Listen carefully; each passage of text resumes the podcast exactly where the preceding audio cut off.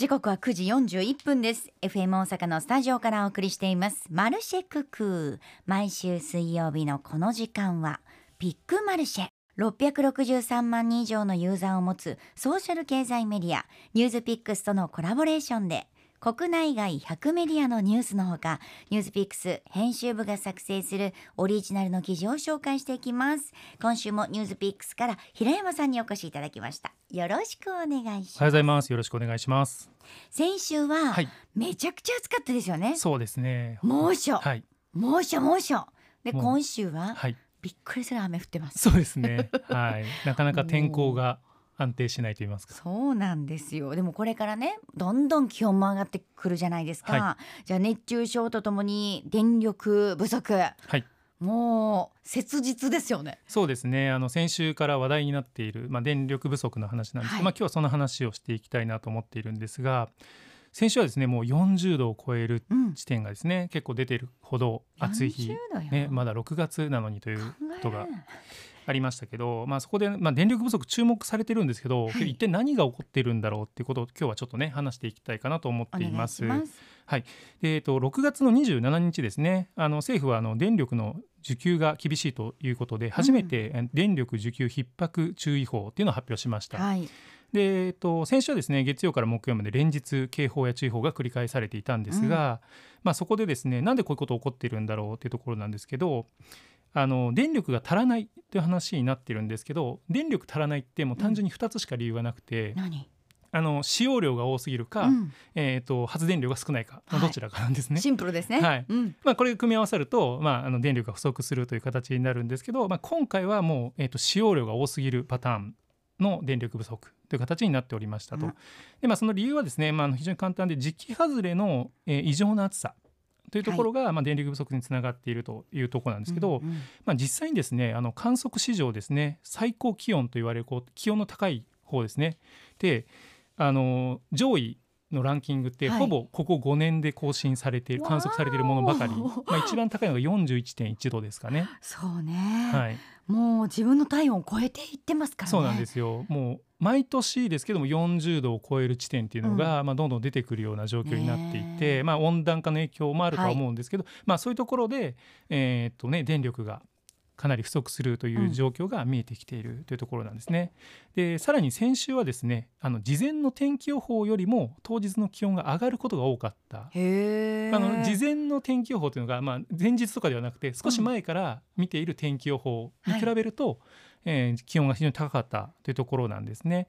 で電力っていうのは実ははい。毎日同じだけ作っているわけではないんですよね。うんうんうん。あの余ってしまうのもあるのでひかあの天気予報とかを見ながら電力会社が計画を立てて発電をしているんですね。なのでこの日ってこれぐらいだよねっていうのを感覚でこうそうなん予ですよ。ちゃんと想しながら、はい、予想を持って立ててるんですけどあの6月27日ですね、はい。あの余力を持って計画していたものを大幅に東電管内ですね。東京電力の管内で、うん。まあ、あの上回ることになった。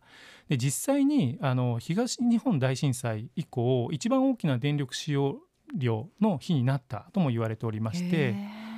へはい、で実際には、ね、あの電力会社ってあのこの7月8月はい。に向けてどんどんどんどん電力は多くしているんですよね。ーそれはやっぱりみんな冷房をはい。使う機会が増えるし、ですねはい、暑くなるしということで、うん。ただ6月にその予定はしていなかった という。だって梅雨明けるなんて思ってなかったそうなんですよ。ね。本当はもう少し、まあ、涼しいというか、まあ、気温が落ち着いていて、まあ、はい。梅雨時期だよねっていう予定だったんですけど、うん。まあ、そうではなかったというところなんですね。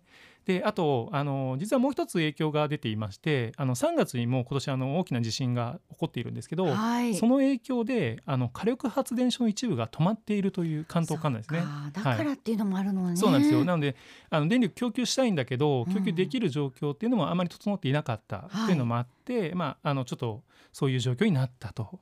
ただですねうん、実際に停電はしませんでしたと、大丈夫でしたね、はい、あの皆さん、まあ、もちろんもちろんね節電をした結果ではあるんですけど、まあ、もう一つ要因がありましてなぜかというとこれあのカンカン照りだったんですね。うーんでこの太陽がいっぱいあるということは、うん。あの太陽光発電そっかが今はありますんで。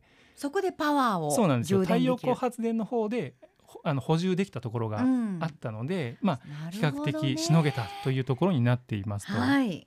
で今回の場合のようにあの夏の昼間っていうのはうん。太陽光がフル稼働できるんですよね。うんうん。なのであの気温が高いけどあの稼働率例えばあのそういうのをカバーできるんですけど例えば気温が高いけどうん。太陽がない夕方おーでも一番家帰そうなんですよ。って家帰っ使うでしょ？てあの夜ご飯の準備始めたりとか、まあ、お子さんが学校から帰ってこられたりとか、冷房つけたりはいしますよね。っていう形で電力が増えるんですけど太陽光の発電は減ると。はい。いうこの夕方の時期大体なので今回の、えー、と注意報とかもうん。16時から18時皆さん節電してくださいっていうのよく言われたと思うんですけどあの時間帯なんですよ。なんでやろうと思ってたんですよ。はあ。の時間帯にはソーラーが減るけど電力量は増えるうんっていうところで、まあ、あの比較的危ない時間帯になるとはいいうところなんですね。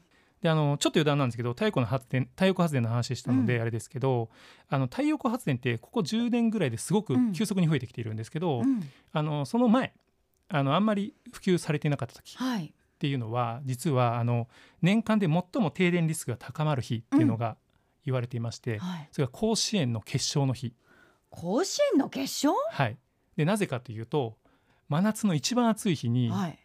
えー皆さん家に入って冷房を効かせてテレビを見るっていう状況が整うのが、そうね。甲子園の決勝の日なんですよね。大体お盆の時期。そうなんですよ。みんなで見るっていうねはい。そうやわ。なのでこの時期が本当はすごくで停電リスクが高いと言われてたんですけどこれも最近ですねこの太陽光発電のおかげで、はいまあ少し緩和されていると。されてるんですね。はい、うんうんっていう状況なんですね。でちょっと電力不足の話に戻りますと、はい。まあ、ニュースの中であの先ほどの話も電力需給予備率っていう言葉が出てくるんですね。出てきますね。でこの需給予備率が少ないから皆さん節電してくださいねっていう話があるんですけど、うんじゃあこの数字どういうふうに見ておいていくといいのかというところを話しますとこれ電力予備率っていうのはですね予備率あので電力の需給がピークに達した時にうん。供給側にどれぐらい余力が余っているかという数字なんですけど、はいまあ、小さくなればなるほど、まあ、余力ないですよという形になるんですけどうんはい、あの通常ですね78%あるのがいいなと言われています。うんでまあえー、と今週に入ってからですと普通に10%とかあるんですけど、あ、まだあるんですね。はい、なので、まあ、90%とかになってもまだ、まあ、ギリギリいけるというはい状況なんですけど、これがうん3%を切ってくるとうん。非常に危険という形になってきますと。三パーセント？はい、なので皆さんニュースを見る中でそういう数字が出てきた時に3%を切りそうって話になってくると、うんあい厳しいのかもしれない危険水域かもしれないと思っていただくといいかなと。わかりました。ポイントは思っています三パはいーより下回ったらそうですね危ないよはいということですね。なのでその27日とか先週の関東はうんこう3%切っている状況というのは実はあったりするので皆さん節電してくださいねという話になるというところですね。で、えー、とただですね予備率これね実は将来的な見通しも出ていましてそれを見ていると実は夏以外でもっと深刻な時期がもうすでに予測されているという状況でして。夏以外で？そうなんですよ。いつですか？一応予測されているのが、えー、と冬場の来年1月。が結構厳しいと言われていまして、はい。現在出ている、えー、と予備率ですね、えー、と東北とか東京関東圏内ですね。で、うん。予備率が1.5%あれ？三パー切ってますねはい。余裕で。で関西を含むそれ以外の地域ですね。あの東京東北以外の地域でいうと、うん。まあ、1.9%っていう数字が出ていまして、先ほど言った3%を大きく下回っている状況なので、はい。1月電力の供ー給どうなるんだろう。まあちょっと停電というか皆さん節電をしないといけない。うん。ただすごく寒い時期でもあるのそうでですよ1月。はい、これからどうしていくかというところなんですね。ねえ。生放送もダウンコート着ながら ねそうですね。する時が来るかもしれないよ、はい。本当に。でこれあの今の数字なのでこれから節電すればいいいいかなっていうこともあるんですけど、はい。例えばこれ想像したくない話ではあるんですけど、うんうん。例えばですねあの、まあ、日本ですので地震など災害というのは起こるっていうのを予測されるんですけど、はい、こう災害が起こるとどうしても発電所が止まってしまう可能性があるんですよね。そうかそうなると、はい、一気でも発電所が止まってしまうと、うん。大きな電力不足を招く可能性があるので、はい。まあ、そういう意味で言うと結構この1.9%って、うん。まあ、恐ろしい数字だなというところにもなってくると。本当だね。でも1月にね来年の1月に全国的にその予備率がちょっと下がっはいてしまうっていうことがもう今の段階で分かってるので今からできることもそうですね、あるよね。はい、節電っていうことを、まあ、気にかけたりとか、うん。まあ、あとはなんか自分でねちょっと電力を用意するっていうこともできると思いますし、そうだそうだ、はい。こういう時にキャンプグッズがそうですね、はい、便利なんです。今結構そういうのもねあの皆さん自宅にねはい。送ってる方もいらっしゃるのでそういう形もできるかなと。ねあとはい。屋根にソーラーをね、もう設置する人も増えてますね。はい。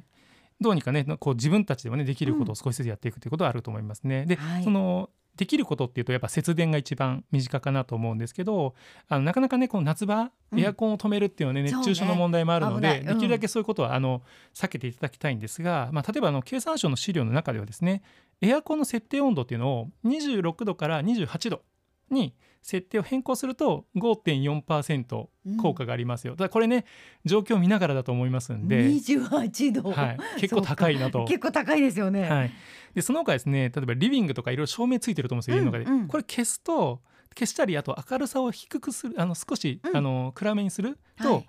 な2.5%節電できたりとか。これできます。はい。はい、あとあのこう機能であるらしいんですけどあのテレビの設定をちょっと節電モードみたいなのにできるらしいんです私やっよね。てますよ。はい、でそういうことをするとかあと見る見ない時はもう消しておく、はい。ずっとつけっぱなしだけ消しておくってことをすると、まあ、2%ぐらい、大きい大きい。はい、あと冷蔵庫のはい、中の温度の設定って強になってる方いらっしゃると思うんですけどこはい。れ中にすると、うん。えー、大体1.2%冷蔵庫はね電力をね結構かかってるんです。よはい。まあ、だずっとつけておかないといけないものなので、はい。ただですねちょっとこの時期とか夏場ね,、あのまあね食品が傷みやすいということもあるので、ここら辺も皆さんあのうん。いろいろあの自分で見ながらうん。調整していただければなと思いますそうね。冬ね気づかずそのままにしててね食品凍るあ時あるんですよ。ですよ。はい。気ぃつけて。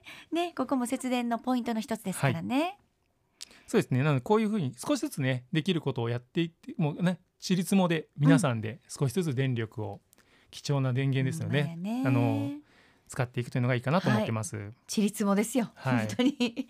でもあのここ人おらんのに冷房かかっててもったいないなっていそうね。ところって、はい。皆さん感じてると思うんですよ。それはあの職場もそうだし例えば商業施設とか、はまあ最近はエスカレーター止めてるところもあったりしてね。はい、そういう時はえー、って思いますけど健康のため 階段でね行けるんだったら行った方がいいし、はいだって冬寒い思いするの嫌ですもんね。そうですね。ちょっとね冬場に向けていろいろと対策を考はい。えられるといいなと思いますね。自分自身でできることからちょっとずつでいいのでやっていきましょうさてこのピックマルシェ音声を YouTube でお楽しみいただけます。マルシェのホームページにピックマルシェというバナーがありますのでそこをまずクリックしてみてください。過去のオンエアデータ YouTube にもアップしています。そしてニュースピックスアプリで記事を探す場合はカタカナでピックマルシェと検索をしてください。アプリダウンロードしてたくさんの、まあ、記事だけじゃなく動画も充実していますのでぜひご覧になってください。この時間はニュースピックスの平山さんにお越しいただきました今週もありがとうございましたありがとうございました。